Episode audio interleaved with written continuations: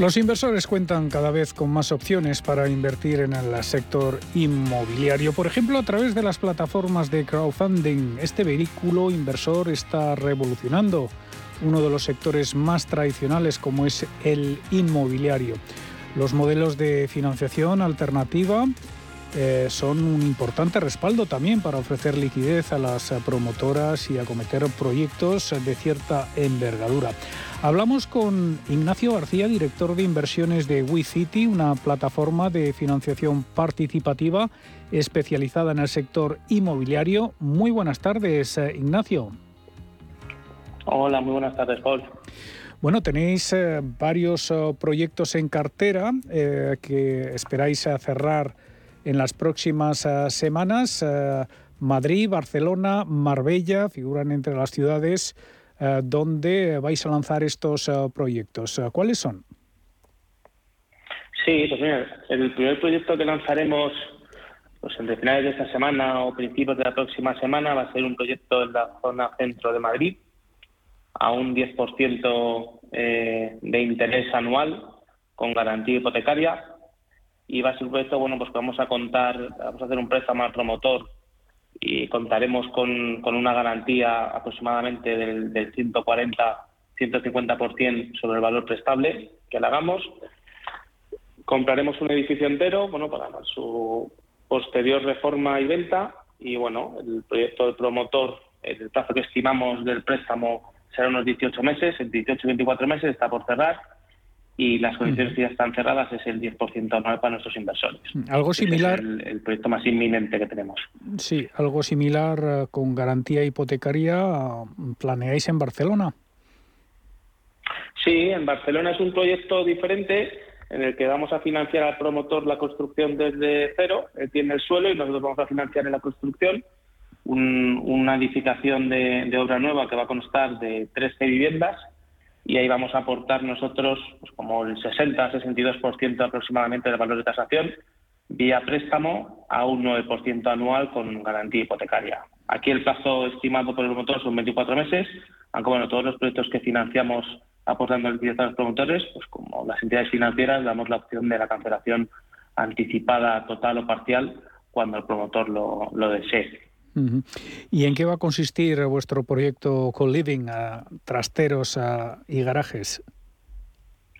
Pues es un proyecto que tenemos en estudio en, una zona, la zona de Madrid-Río, eh, para quedarnos, bueno, el promotor tiene la opción de quedarse con, dos plantas y el subterráneo, y nos ha presentado un proyecto de construir eh, una zona de co-living, con unas 16, 17 eh, apartamentos, estudios, una zona de, garajes y luego una zona de trasteros. Una zona de trasteros que contará cerca de con 85 o 100 trasteros aproximadamente y es un proyecto bastante interesante en una urbanización de más de 400 vecinos alrededor y una construcción antigua en la que bueno ninguno de los vecinos pues eh, puede disfrutar ni de garaje ni de trasteros entonces bueno tiene bastante bastante proyección y una muy buena salida.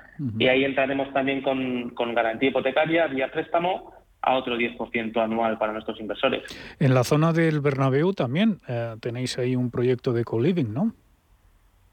Sí, aquí es un proyecto más chiquitito, es en una planta, desarrollar un co-living más pequeño, entre 8 y 10 eh, estudios, y aquí entraríamos, estamos analizando para entrar en equity con el promotor, asociando a todos nuestros inversores con la sociedad nueva que se cree, el vehículo inversor para este coliving, es en la zona de Bernabéu y bueno, estimamos, el promotor estima sacar en un plazo de 12-15 meses un 25% de ROE.